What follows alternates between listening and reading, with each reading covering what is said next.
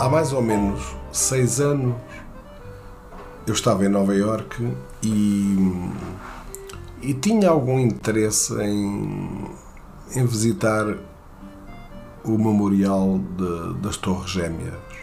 O que restava daquilo, que foi transformado em museu, com fotografias, com restos de, de coisas, que, que, objetos, uma panóplia de, de, de, recordações que lá estão no museu, desde um carro dos bombeiros uh, ao pico de, da torre, uh, que, onde estava a antena de rádio e televisão.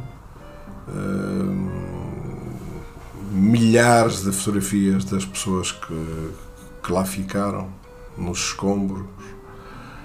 Enfim, havia de facto muita coisa eh, que o nosso sentido mórbido das coisas gosta de ver. Eh, apesar de, enfim, não ser, não ser propriamente uma coisa que nos dê alegria, é uma coisa que aconteceu, faz parte da história e eu estou sempre em cima da história. Quer por bons motivos, quer por maus, gosto de conhecer as coisas.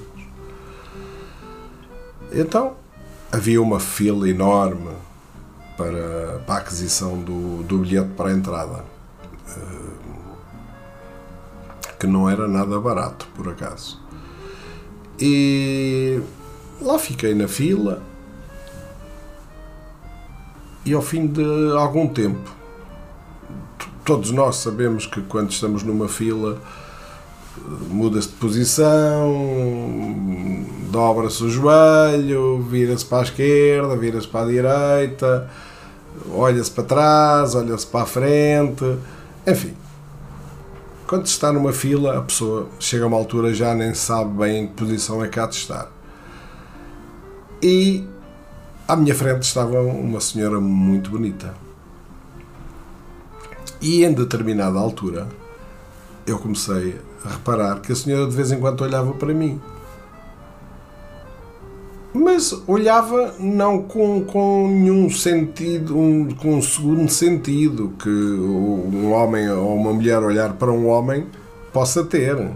Olhava para mim porque parecia que queria entabular ali uma conversa ou um desabafo, sei lá, do género isto nunca mais anda, ou não sabia que demorava tanto tempo. Tudo aquilo que se possa dizer quando a pessoa começa a desanimar de estar numa fila tanto tempo.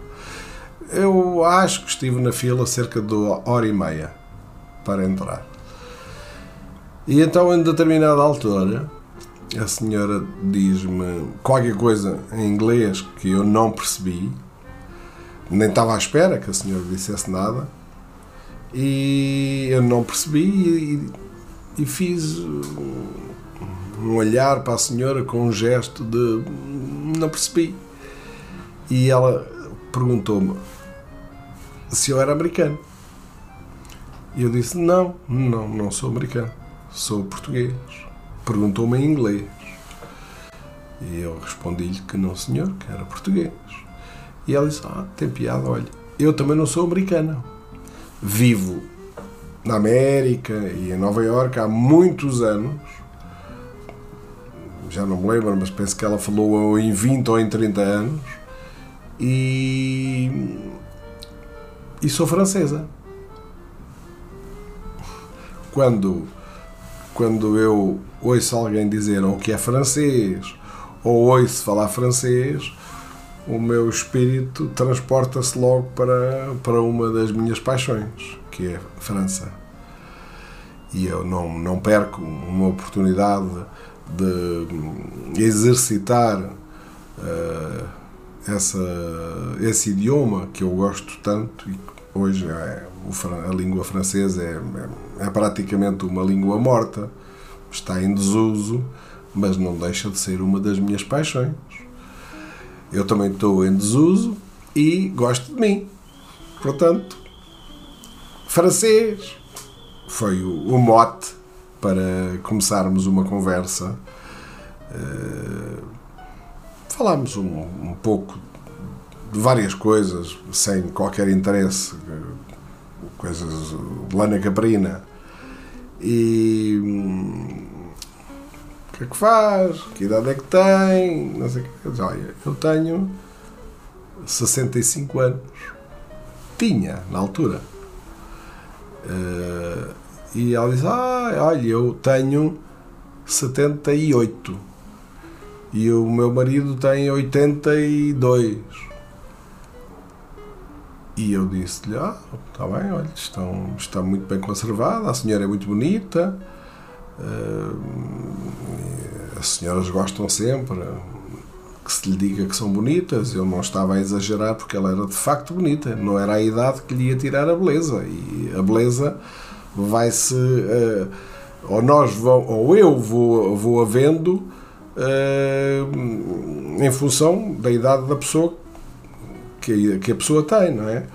Mas, um, mas era bonita a senhora, mesmo com aquela idade, era muito bonita.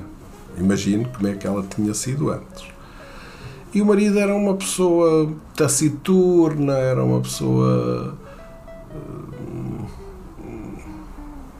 enfim, eh, era uma pessoa que não era assim muito expansiva nem alegre.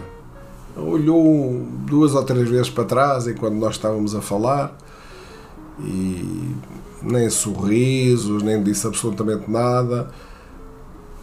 E eu até pensei que ele estaria mal disposto. Ela disse: Não, o meu marido não percebe nada, o meu marido não sabe francês, portanto, não, não tem qualquer problema porque eu estava admirado porque é que ele não entrava também na conversa, não é? Então o senhor distanciou-se mais um bocadinho, avançou mais um metro ou dois. Uh, e, e, pronto, e nós, como digo, falámos de coisas fúteis e de, do motivo que nos terá levado a ver uh, aquela. o que resta daquela tragédia. E,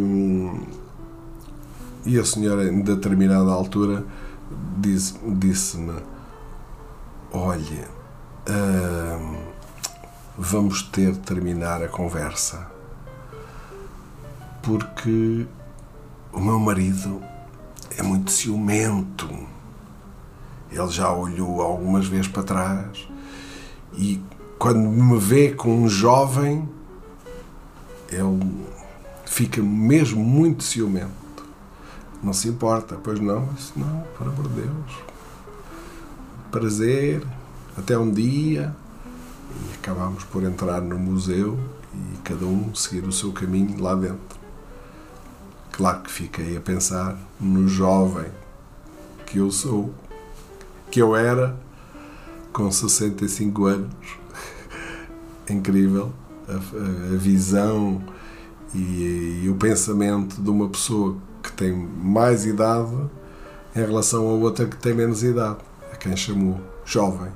Eu fiquei a cogitar com os meus botões e, e achei que era uma história engraçada para contar entre duas pessoas já com, com bastante idade, eu e a senhora, e, e ela dizer que o marido tinha ciúmes de ela estar a falar com um jovem.